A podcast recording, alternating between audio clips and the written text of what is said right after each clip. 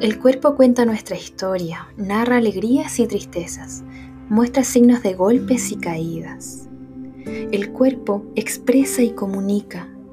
Necesitamos validar sus razones y entender sus pedidos. Juntas aprendamos a leer sus mensajes y comprender sus códigos. Bienvenidas al podcast de psicología El cuerpo es el camino.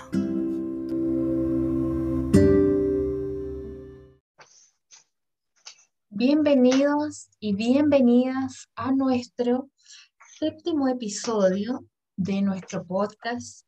La verdad es que queremos comenzar con Andrea eh, con una alerta respecto del tema de hoy. lo que vamos a conversar quizás pueda incomodar, eh, pueda afectar a alguna oyente o algún oyente. Eh, por ello tienen todo el permiso, como siempre, de detenerse, eh, de ir quizás eh, escuchándolo de forma parcelada. Eh, les aconsejamos que mm, lo escuchen a solas, porque también quizás otra persona puede verse afectada al escucharlo. Por ese motivo, encendemos esta alerta y, esta luz roja de que es un, un, episodio que va a ser sensible y esperamos que también lo puedan recibir así, con mucha sensibilidad y con mucha apertura. en esa línea, en esa línea como invitarlos a, hablar sobre un tema que a lo mejor no necesariamente tú tienes una vivencia directa, pero que sí nos sirve a todos, tanto al que experimenta una transgresión corporal como para alguien que no, porque es un fenómeno que nos cuela a todos como sociedad y lo más probable es que tengas a un familiar, que tengas a un amigo o que en tu rol profesional en algún momento te veas inmiscuido con alguien que está pasando por esa situación o que ya la pasó hace un tiempo. Y por tanto, en la medida que nos mantengamos más educados como sociedad, vamos a poder ser más empáticos y también más adecuados con esa persona que lo está viviendo. Exacto, muy cierto. Entonces, la verdad es que este episodio eh, queremos darle un, eh, un sentido muy importante y muy valioso Idealmente eh, quisiéramos que llegara, por ejemplo, a muchos profesionales del área de la salud. Si tú eres profesional del área de la salud, si eres, por ejemplo, nutricionista, me parece que es clave que podamos escucharlo, porque hay temas sobre los cuales no hemos sido sensibilizados ni hemos aprendido a cómo abordarlos. Y siempre nos estamos quedando solamente con un síntoma y con querer erradicarlo cuando hay un mundo detrás. Entonces, para eso queremos comenzar con una cita que nos parece muy clave para este episodio del libro que se llama Hambre. Comienza así. Lo que tienes que saber es que mi vida está partida en dos. Es sin vida, sin demasiado cuidado.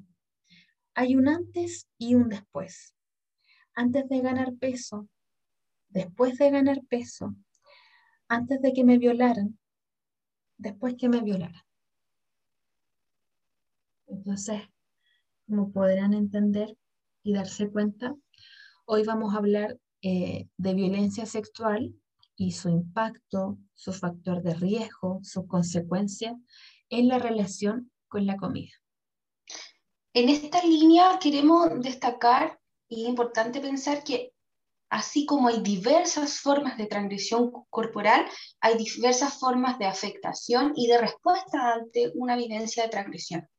No todas las víctimas van a tener alguna relación eh, o activarlo como compensación o de alguna manera la comida, pero hay víctimas que sí, y de ellas queremos hablar hoy en día en donde la comida pudo haber sido un espacio seguro, por ejemplo, en donde fue la única forma de compensar el dolor emocional o de tener alguna satisfacción inmediata corporal después de alguna vivencia de transgresión, o en donde la comida de alguna manera pudo haber incluso ser partícipe de las dinámicas abusivas, que eso también ha marcado a las víctimas, o en donde muchas víctimas posteriores a estas agresiones sufrieron modificaciones evidentes corporales, ya sea por un exceso, ingesta de alimentos o por una disminución y pérdida total del deseo de alimentarse a partir de ellas y vamos también a ir describiéndolas una a una.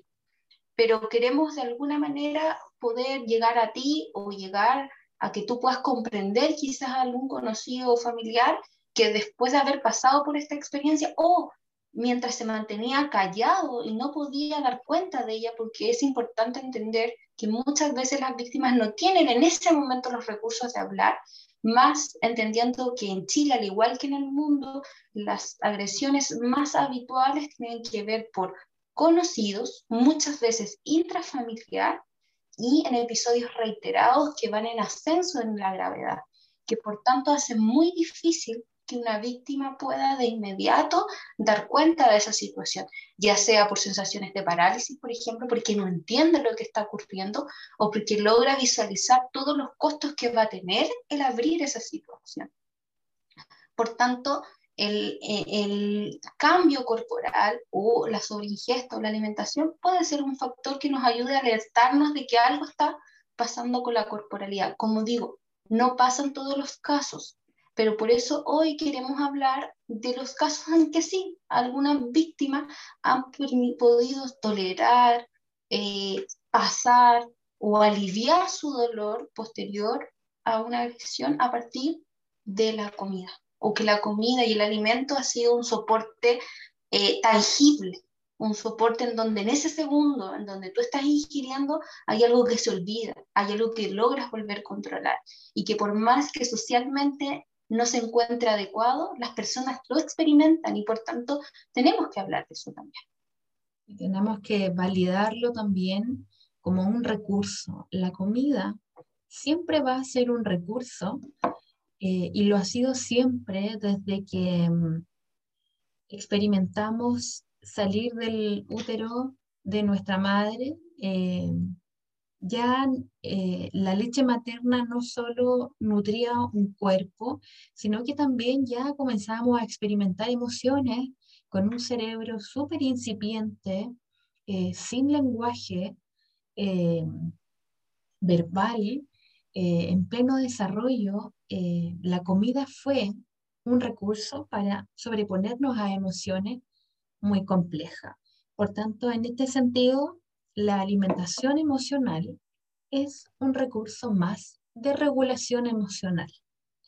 Sabemos que existen muchas formas de regular nuestras emociones, eh, que, pero ninguna es mejor o peor que la otra. Simplemente hay una gama de formas de regular nuestras emociones y la idea es que poder adquirir la flexibilidad y la capacidad adaptativa de ocupar una u otra, pero, como tal cual decía Andrea, no podemos demonizar la sobreingesta, el control sobre la comida, a priori sin comprender lo maravilloso que ha sido en muchas ocasiones para sobrevivir.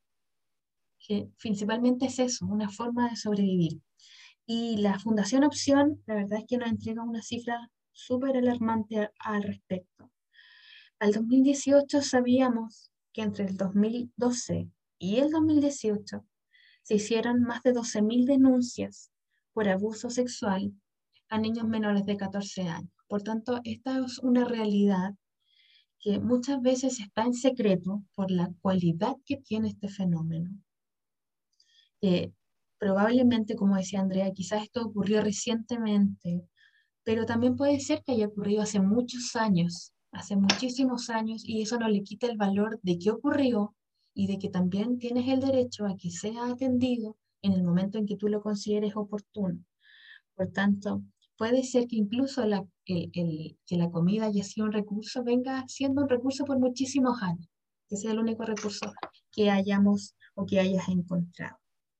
Entonces, en esta línea podemos mirar que hay una especie de péndulo respecto a la conducta alimentaria en donde podemos encontrarnos con una sobreingesta, quizás podemos poner ahí también los atracones, y por, por el otro lado, Por la otra parte, donde se mueve el péndulo, el otro extremo sería la restricción o el hecho de no alimentarnos, por ejemplo. Y en esa línea el, queremos problematizar esta temática porque si tú fuiste víctima o alguien cercano, quien sea, tomó esta opción y la comida fue un elemento súper positivo de aliviar o que te ha acompañado, que te ha devuelto alguna sensación de control, es sumamente irrespetuoso con tu historia el llegar y solo mirar la imposición de una dieta o la imposición de la baja de peso porque finalmente es importante concientizar sobre estas otras temáticas, sanar nuestras heridas en paralelo para que sea eficaz y posible el dejar de ocupar esta estrategia de compensación. Si no sanamos nuestras heridas, si no sanamos nuestra historia, difícilmente va a ser efectivo el, cambiar ciertos hábitos porque el dolor sigue activo y en la medida que hay cierto dolor psíquico, corporal, emocional, uno va a seguir ocupando las estrategias que fueron efectivas y las más tempranas. Y la comida puede ser una de ellas. Claro, y, con esa...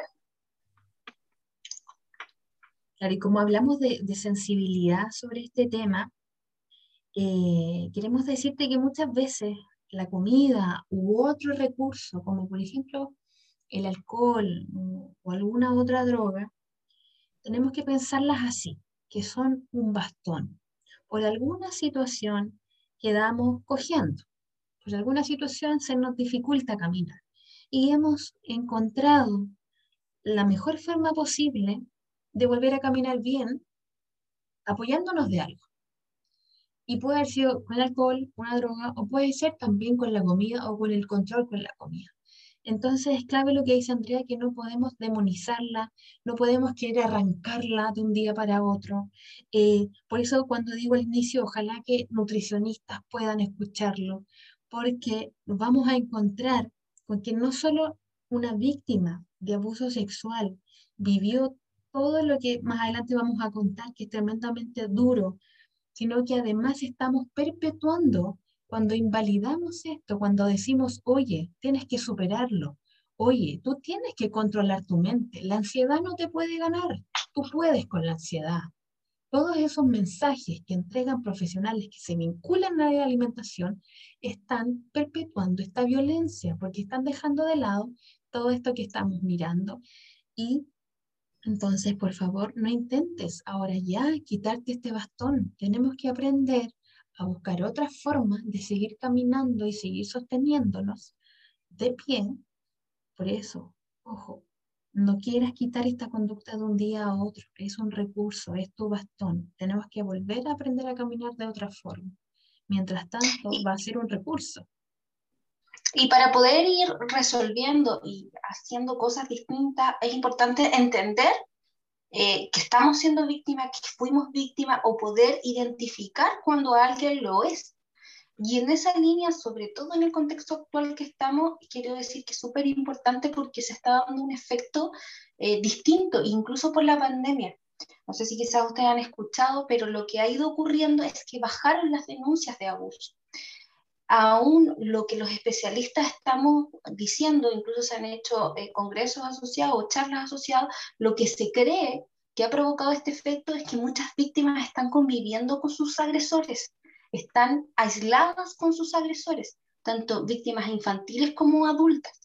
Y se espera que una vez que haya el desconfinamiento, eventualmente haya un incremento o una ola de denuncias. ¿Por qué? Porque va a volver nuevamente el control social. Muchas de las denuncias están asociadas a que los niños en el colegio se dan cuenta que lo que dice la profesora de educación sexual o cuando habla de relaciones no está bien con lo que ellos pasan en su casa, o ahí es la primera vez que se sienten seguros porque no están con eh, el papá o el primo o la mamá, porque también hay agresoras mujeres, no solo los hombres son agresores.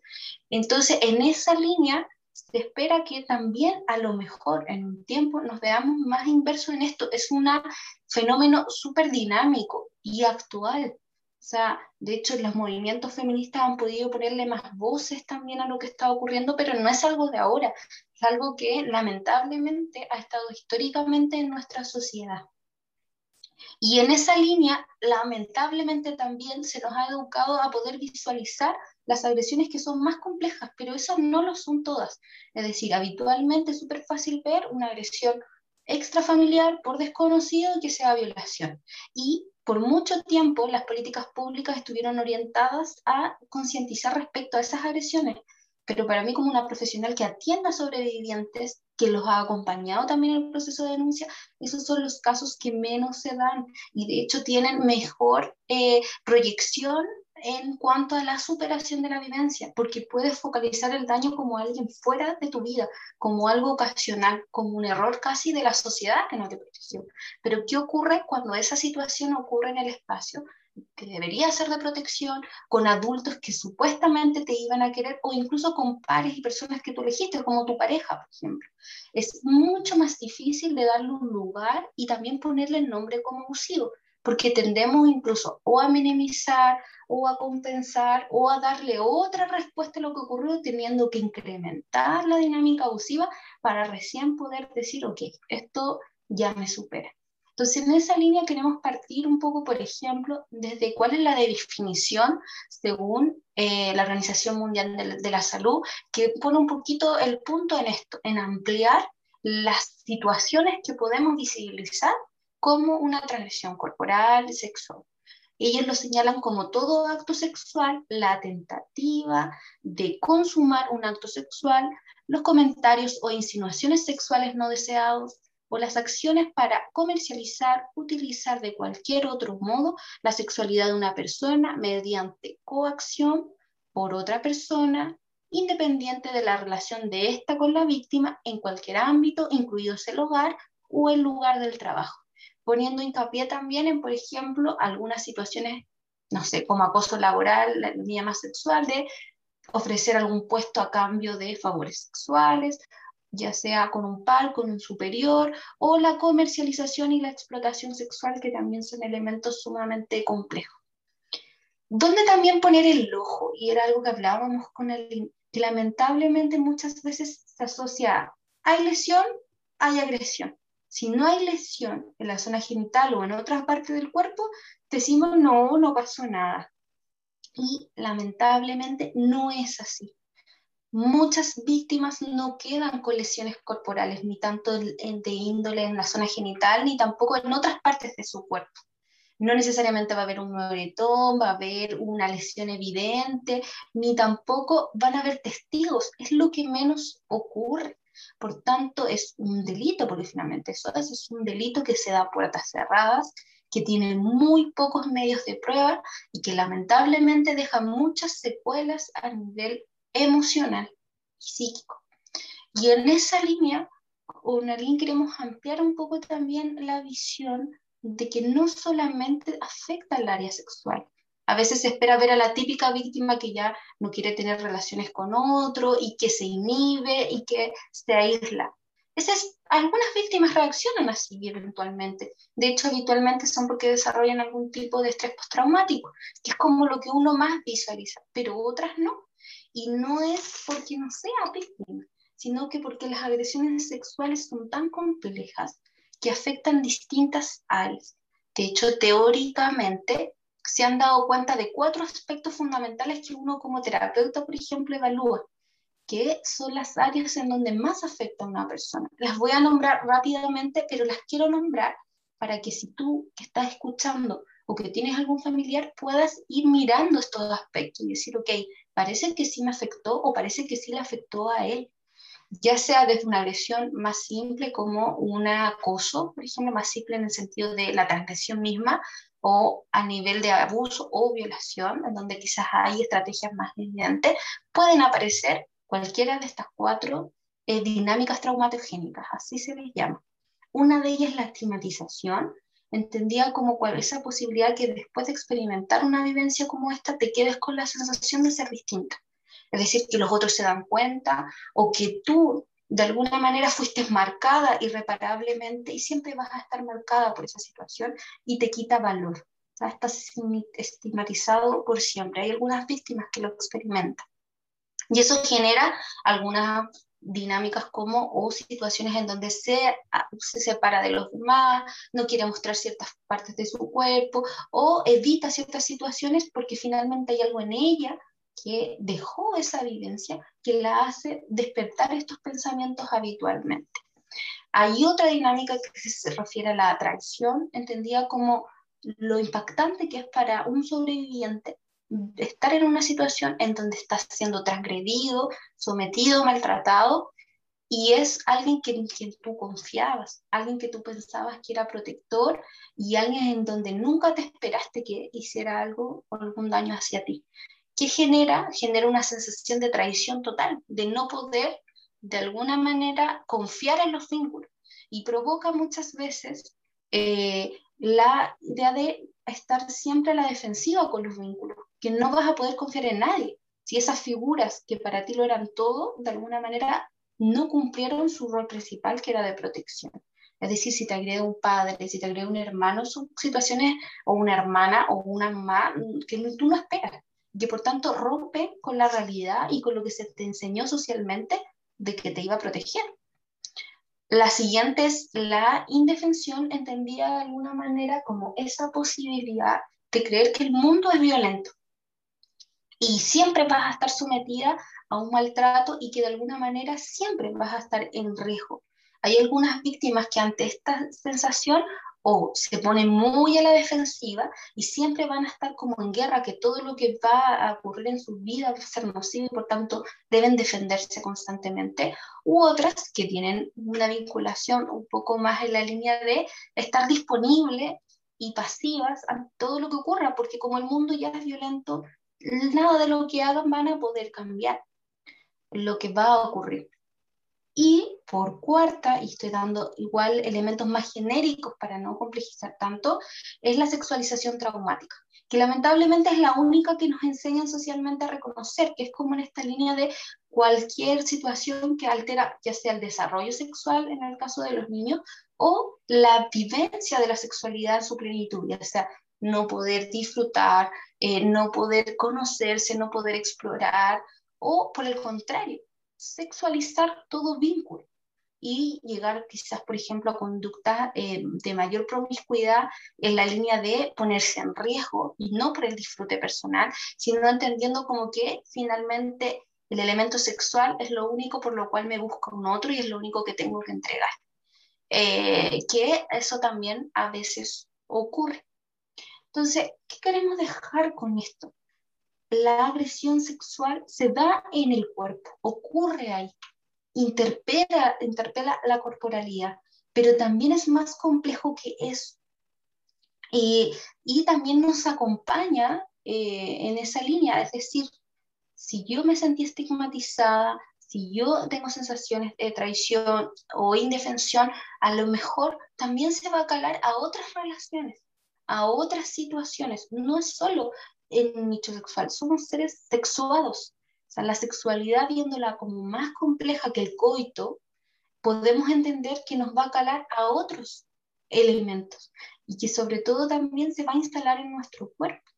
Y por tanto, si de alguna manera para poder zafar de cualquiera de estos cuatro elementos que yo estoy mostrando de daño, esa persona dijo o experimentó que el comer, que la ingesta o que el alimento en general o algún tipo de alimento específico pudo calmar algo de este dolor. Y yo como profesional vengo y digo, no, tienes que sacar esto, sin entender toda esta otra complejidad, estamos siendo muy poco empáticos, falta de respeto también con esa historia. Y también incluso a ti como víctima, te empatiza también, fue lo que tuviste en ese momento, es una vivencia avasalladora no todas las víctimas quedan traumatizadas por una experiencia de transgresión sexual, quiero ser clara en eso, pero sí quedan afectadas. ¿Cuál es la diferencia? O sea, un trauma tiene que ver con que después de la ocurrencia de esa situación hay un antes y un después. El sistema cambió totalmente. Ya no volvió a ser el mismo y tuvo que reconfigurarse de, de otra forma. A estar solo afectada, es decir, hay víctimas que pueden con sus recursos personales, familiares, de pareja lo que sea, decir, ok, esta es una vivencia negativa, no me gustó, me generó daño, pero es una experiencia en mi vida. no me cambió a mí como persona. Eso también ocurre en algunas personas, pero no son todas. Pero también no podemos decir, no, todas quedan traumatizadas. No, ¿es una experiencia compleja? Sí. ¿Es una experiencia avasalladora? Sí. ¿Por qué? Porque afecta, incluso más allá del cuerpo, tu sensación y tu capacidad de pierdes total control. Eso es ser víctima de alguna manera. Es decir, que de un momento a otro vino otra persona fuera de mí, sea conocido, desconocido, quien sea, que tomó mi cuerpo sin mi consentimiento, entendiendo consentimiento eh, en el amplio sentido de la palabra, y me hizo daño. Y en ese momento perdí esa posibilidad de control, de cuidado y de decisión, que es una sensación muy inundante eh, y, y, muy compleja de experimentar. Y que si la comida, por ejemplo, nos permite ese pequeño segundo de control y de pérdida o de dejar atrás el dolor, es una sensación que es entendible que hayas querido buscar, eh, pero puedes, si ya eres sobreviviente, es decir, si no estás en esa dinámica, si esto quedó en tu pasado o si hay la posibilidad de que se detenga y salir y eres sobreviviente, es posible que dejes atrás esa conducta, sí lo es, pero reconociendo también todo esto otro, primero un sostén emocional, familiar, salir del riesgo y también poder una, reconocer cosas que a mí me parecieron muy bonitas del movimiento feminista de no fue tu culpa, no fue tu culpa de ninguna manera. El agresor es otro y por sobre todo que a mí me gusta también transmitirle a mis pacientes que el mayor acto de justicia tiene que ver con recobrar tu cuerpo para ti, para tu voz, para tu vida, para tu realización, dejando afuera tanto el acto abusivo como ese agresor. ¿Y cómo se hace eso de alguna manera? Siendo más empático contigo también. Y no de alguna manera bloqueándonos, porque en la línea alimenticia hay pacientes que han tenido más riesgo de desarrollar, por ejemplo, algunos trastornos en la línea más alimenticia a partir de eso, de no hacer un reconocimiento de esto. No sé si alguien nos quiera compartir, por ejemplo, cuáles son esas. Sí, mira, yo me creo que es tan importante todo lo que dijiste, creo que espero que así como a mí me abre posibilidades, a muchas de las oyentes también. Creo que mirar este fenómeno desde distintos ángulos abre muchísimas posibilidades. Recalcar eh, que el abuso no siempre deja huellas físicas. Eh, creo que eso es clave. Y quizás ustedes podrían preguntarse, qué pensaba yo que era el abuso sexual y poder ir desde ahí eh, desmitificando las creencias que tenemos, como decía Andrea, creemos que es una persona extraña que genera un abuso, eh, creemos que tiene cierto aspecto físico, eh, creemos que no está cercano a los niños o, o, a, los adolescentes o a las mujeres, creemos que es de cierta forma, creemos que hay una víctima que no supo decir no, detente. Entonces es clave ir desmitificando eso, informando claramente, porque mientras más informadas estemos, mayor prevención generamos y, dejamos de perpetuar esta situación que a mí, al menos para mí, representa la mayor miseria humana.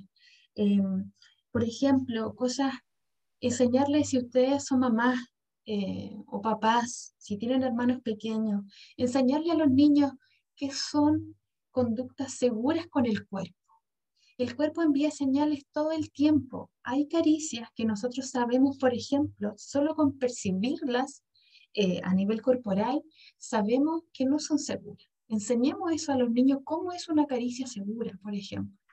¿no? La falta de información genera que esto se siga perpetuando y que tengamos consecuencias a largo plazo que yo creo que son incluso quedan cortas para un podcast. Entonces, dejar eh, un poco desde ahí, quédense con esto que la violencia sexual, el abuso sexual, no solo y no siempre deja huellas físicas.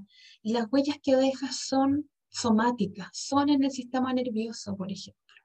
Lo que decía Andrea, si lo miramos más desde la biología, hay un sistema nervioso alterado. Por tanto, todo lo que para alguien puede ser algo sencillo o en, pequeña medida inseguro para una persona que fue víctima de un abuso es muy estresante. Todo lo vive muy estresante porque es evidente, porque tiene que seguir protegiéndose. cada pequeña alarma es algo que se vive con mucho estrés a nivel corporal, a nivel de pensamientos, por tanto la comida ahí incluso va a tener, va a ser más preponderante que en cualquier otra persona, ¿no? Porque hay mucha inseguridad, el, el, el mundo es muy inseguro y claro que sí, ¿no? Es súper lógico. El tema del placer también, ¿no? A propósito de estas experiencias, aprendemos que el placer no es tan seguro. Y creo que también aquí hay que desmitificar algo. Muchas veces ocurre o aparece la culpa en los niños, en la, adolescente o en las mujeres que fueron víctimas de abuso. Eh, el hecho de sentir placer en ese episodio creen que es culpa eh, de la víctima, de sí misma, o que ya deja de tener la connotación de abuso porque sintió placer. Eso puede ocurrir porque evidentemente ocurren ciertas situaciones en donde se tocan partes muy sensibles de nuestro cuerpo y cualquiera que las tocase nos va a, sentir, nos va a generar placer. Por tanto, desde ahí, desde ese episodio aprendemos que el placer no es seguro. Y el único placer... ¿Mm?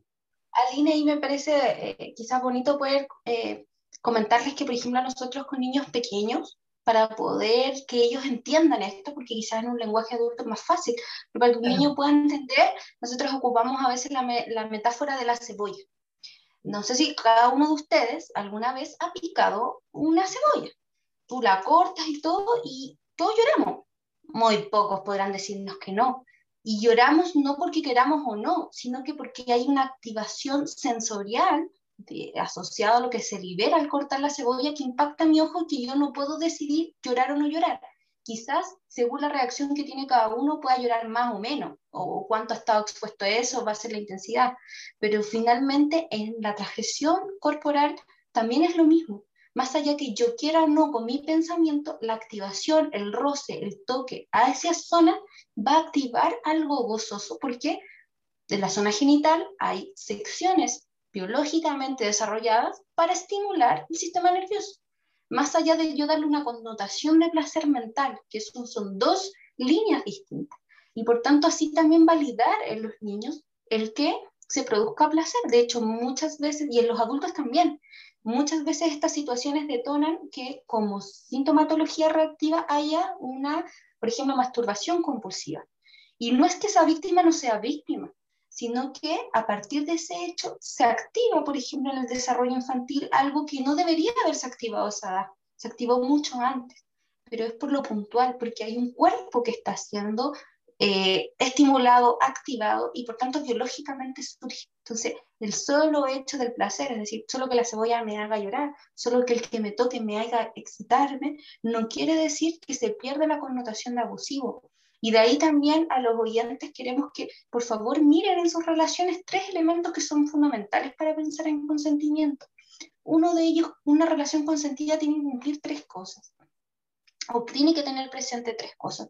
Una asociada a la, eh, al poder, a la igualdad de poder, es decir, una dinámica en donde ya sea por edad, por capacidad económica, por eh, eh, conocimiento, es decir, a veces alguien que tiene mucho más conocimiento de la sexualidad que otro, por edad también, tiene que ser lo más homogénea posible, es decir, una igualdad de poder, ya sea económico, emocional o mental, que también haya un una, una un, no la palabra, es un deseo, una aprobación explícita, es decir, yo quiero, lo pienso, pensamiento de quiero participar y estoy, y además una retribución de satisfacción, de goce. Es decir, tienen que estar las tres. Por tanto, por ejemplo, yo no eh, era mayor que yo, yo quería, pero no gocé, no es una relación consentida.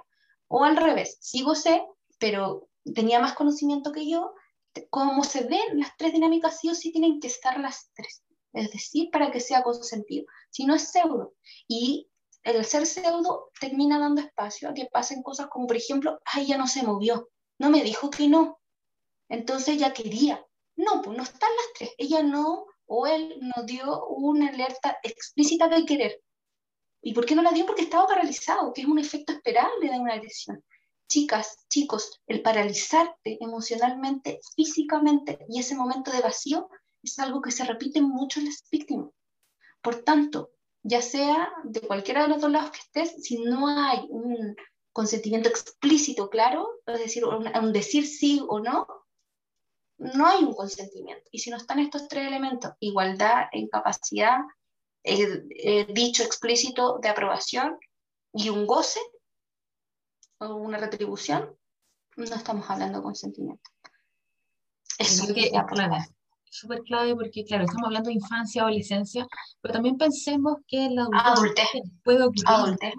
A veces no, no, no dimensionamos o naturalizamos cosas como es que yo no quería, pero mi pareja quería y entonces como que yo lo voy a perder si no hago esto. Es violencia sexual.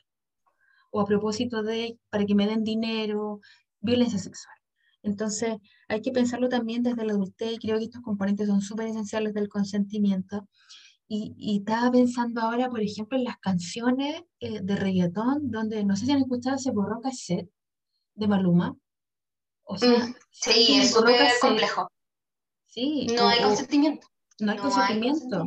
O, y está súper naturalizado. O, o, el tema de, no sé, y si no me acuerdo, no pasó. Claro, lo canta tal día y es una mujer. Pero que no te hayas acordado también no significa que no pasó, ¿no? También hay estragos en el cuerpo y desde ahí quiero tomarme para como las sensaciones interoceptivas. El hambre y la saciedad son sensaciones interoceptivas. Y en muchas ocasiones, mm. como recurso, el cuerpo ante estas situaciones se desconecta, ¿no? Hay una especie de disociación. Entonces, eso también trae secuelas a largo plazo. Por eso, no es tan fácil para una persona víctima de abuso sexual percibir fácilmente sus sensaciones de hambre y saciedad. No es tan fácil acceder a ella. Y desde ahí, por ejemplo, se ha investigado em, abuso sexual con trastorno de la conducta alimentaria. Y, por ejemplo, en la anorexia se ha visto que no es solo el miedo a engordar, no es solo una imagen corporal negativa, sino que también interoceptivamente eh, hay una incapacidad para percibir el hambre. O sea, una persona que padece de anorexia también se desconecta de esas señales. Y una de esas causas pueden ser, no son siempre, pueden ser como consecuencia de la malnutrición, ¿no? Pero también como consecuencia de experiencias de, traumáticas de este tipo que estamos hablando. Entonces, desde la evidencia encontramos con Andrea que eh, factor de riesgo para desencadenar bulimia y anorexia son el abuso sexual en la infancia. Entonces, vamos a encontrarnos principalmente, hay mayor evidencia en bulimia, nerviosa y después viene la anorexia, pero también en atracones hay presencia de eso, a propósito de que, eh, como hablamos del placer, que el placer es inseguro, el único placer seguro eh, donde yo tengo control es con la comida, ¿cierto? Porque sabemos que la comida libera ciertos neurotransmisores en nuestro cerebro que nos hace sentir placer, pero es seguro, ¿cierto? Entonces, da una vuelta al tema del placer y por otro lado, eh, que es un tema re interesante, que también lo cuenta este libro que se llama Hambre, que si puedes leerlo sería súper bueno, porque ahí nos muestra eh, cómo eh, el sobrealimentarse también es una forma de proteger el cuerpo. Como decía Andrea, este fenómeno ataña principalmente al cuerpo, por supuesto a las emociones y a nivel psicológico, pero el centro es el cuerpo y, y entonces desde ahí muchas personas entienden y quieren proteger a su cuerpo sobrealimentándose, porque sabemos, como hemos hablado en otros episodios, que hay cuerpos que son más validados que otros.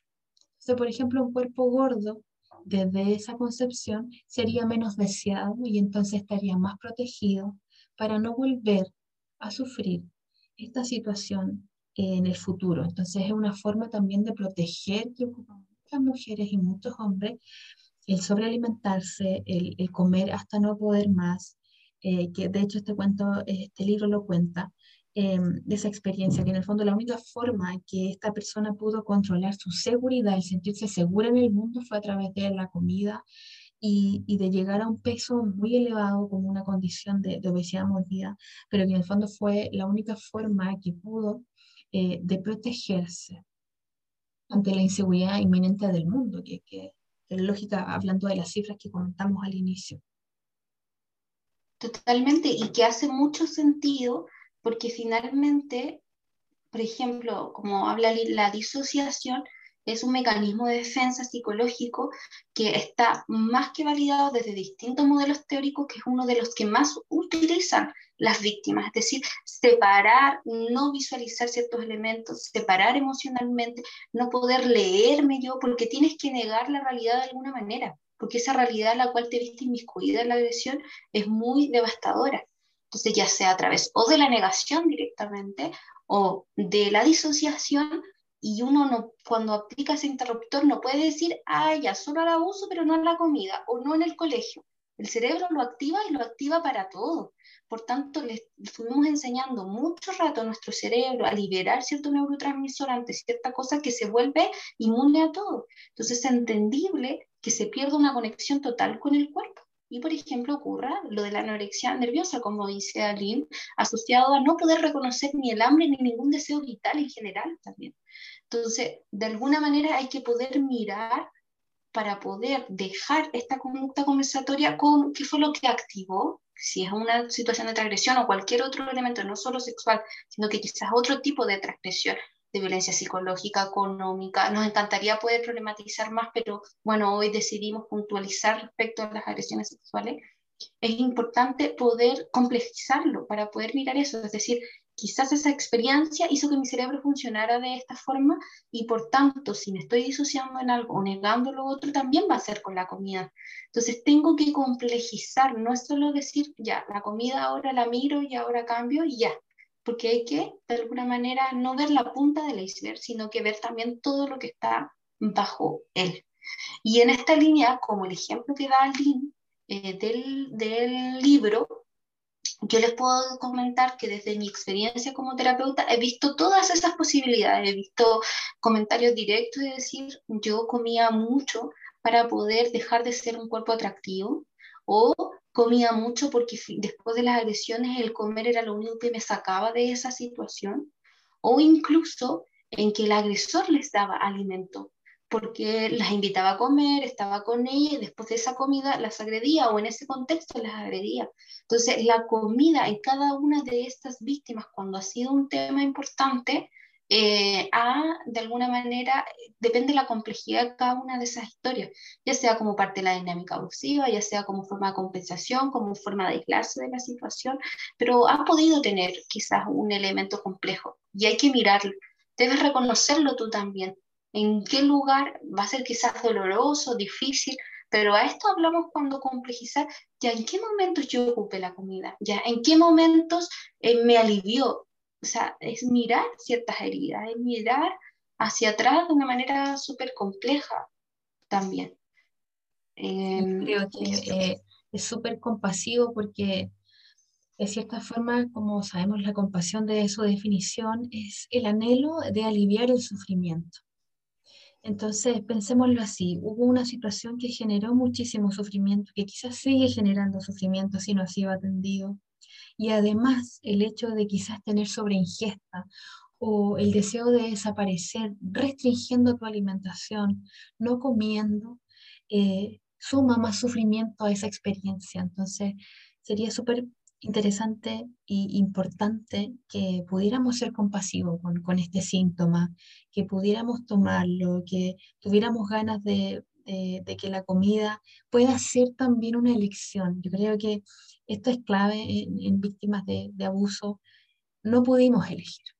Entonces ahora sí, hagámoslo. Sí tenemos la posibilidad de elegir de cómo queremos mover nuestro cuerpo, de qué forma queremos hacerlo, cómo queremos alimentarlo, elegir. Generalmente con la comida estamos súper desde el deber. Debes comer esto, no debes hacer esto. Pero cuando elegimos, entonces creo que es súper revolucionario, una forma de sanar el elegir qué quieres hacer con tu cuerpo. Como decía Andrea, que me parece maravilloso como eh, de estos movimientos feministas que en el fondo elegir qué hacer con tu cuerpo es dejar atrás ese episodio, porque no, no pudiste elegir. Una víctima no pudo elegir, una víctima de violencia de género no pudo elegir, una víctima de violencia sexual no pudo elegir. Eh, siempre escuchamos eso de, oye, pero si el tipo le pegaba, ¿cómo no salía de esa relación? No puede elegir, ¿no? Entonces entendamos los fenómenos desde su complejidad, desde la complejidad que realmente merecen. El cerebro es muy complejo, el ser humano es complejo. Entonces, démosle la importancia a esa complejidad, dejemos de opinar de los cuerpos de, de las personas, eh, dejemos de entregar esos mensajes tan tóxicos de no, controla tu mente, oye, pero ¿cómo?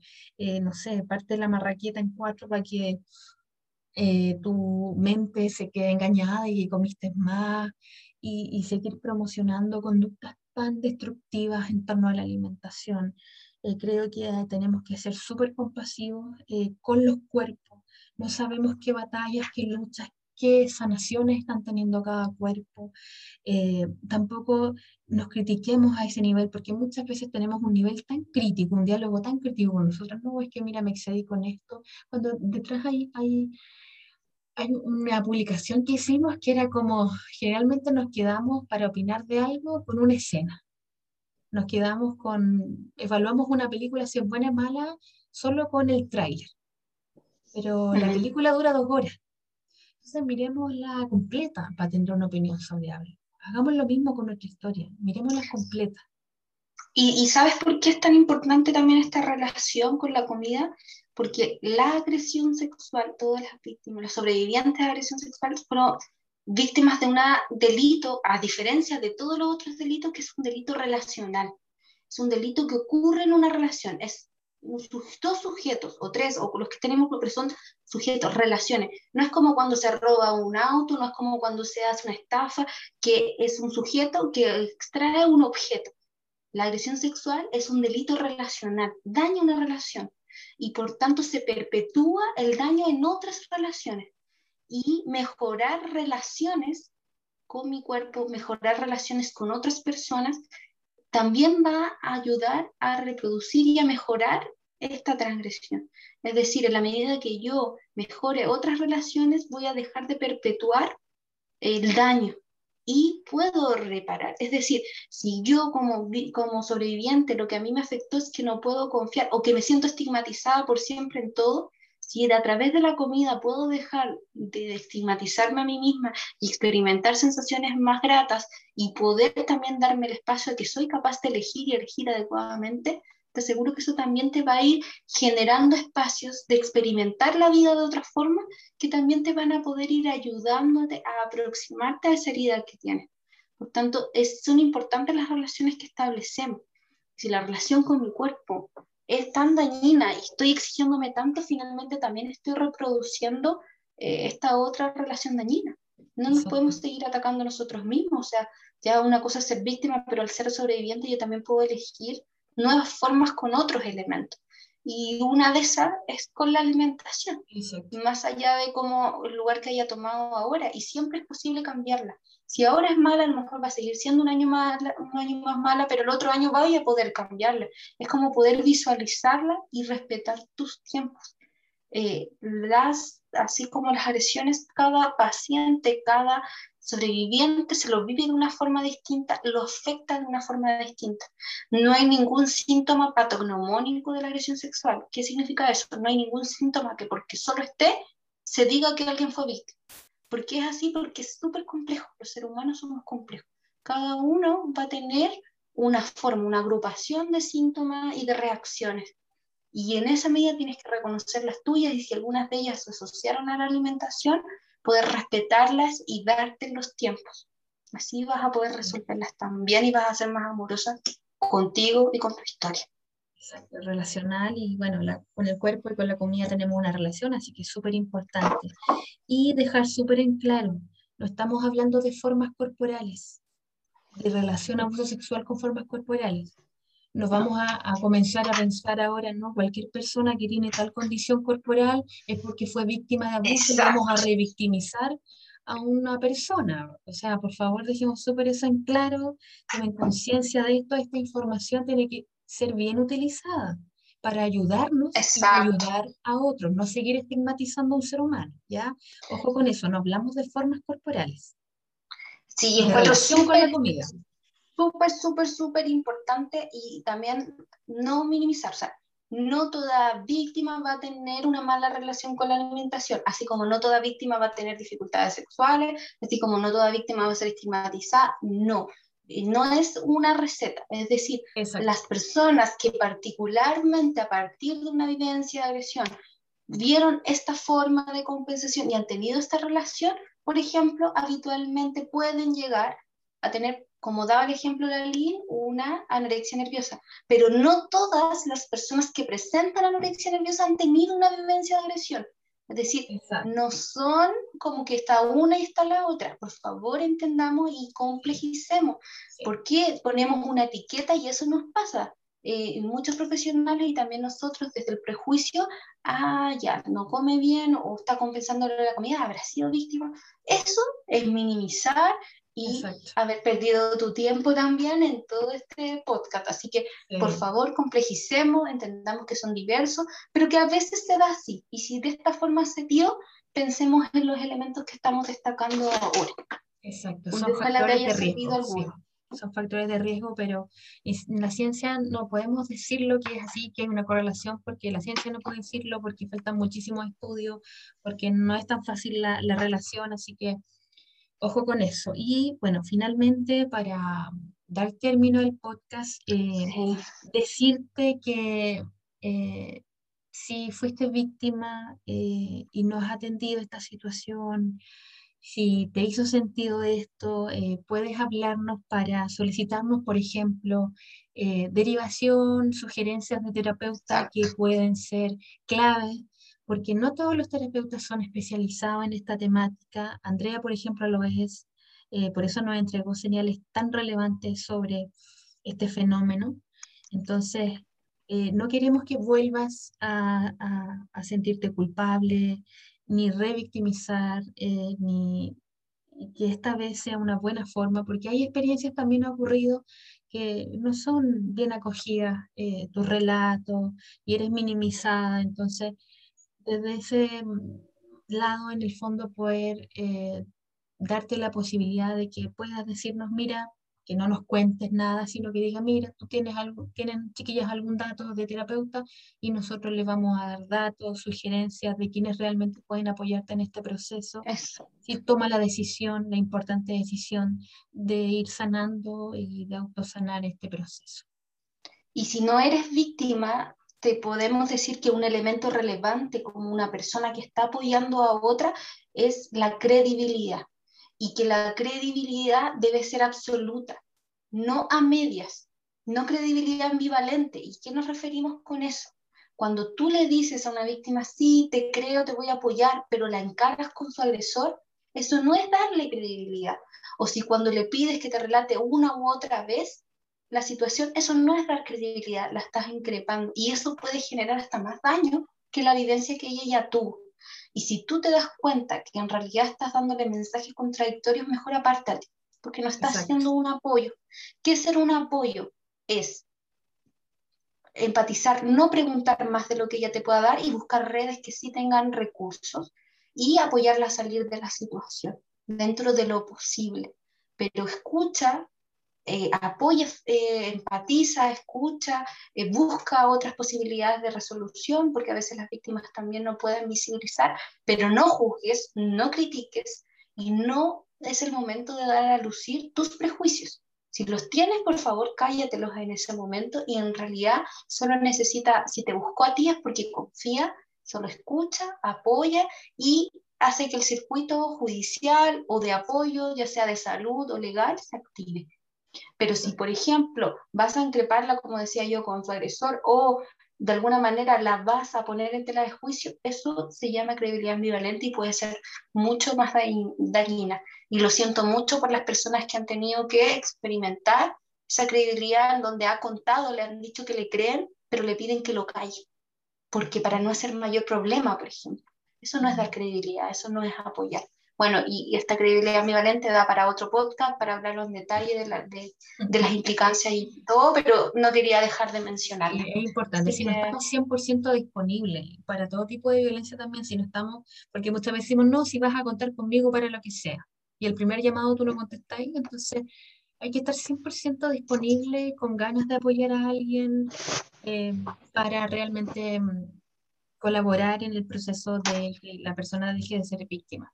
Entonces hay que estar disponible, seamos compasivos, seamos empáticos y sobre todo sensibles con este tema. Y si tú no sabes y no tienes la respuesta, infórmate con otra persona, pero no se lo digas directamente a esa y informa tus propios prejuicios, cambia esa mentalidad y ningún agresor sexual tiene pegado en la frente soy agresor.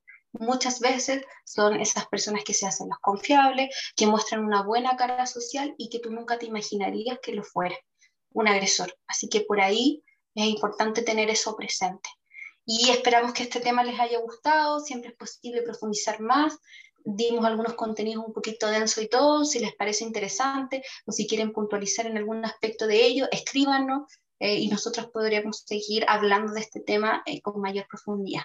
Eso, un gusto. Cuenten con la experiencia de, de Andrea, eh, con la experiencia de que podemos referirles a profesionales que pueden ayudarles eh, muy honestamente y desde la experiencia y desde el conocimiento también. Así que recuerden, la comida es un recurso, eh, no se castiguen, es momento de sanar y, y no enjuiciar. Muchas gracias, que estén muy bien, nos vemos en nuestro siguiente episodio. Cariños, chao, chao. Chao, chao.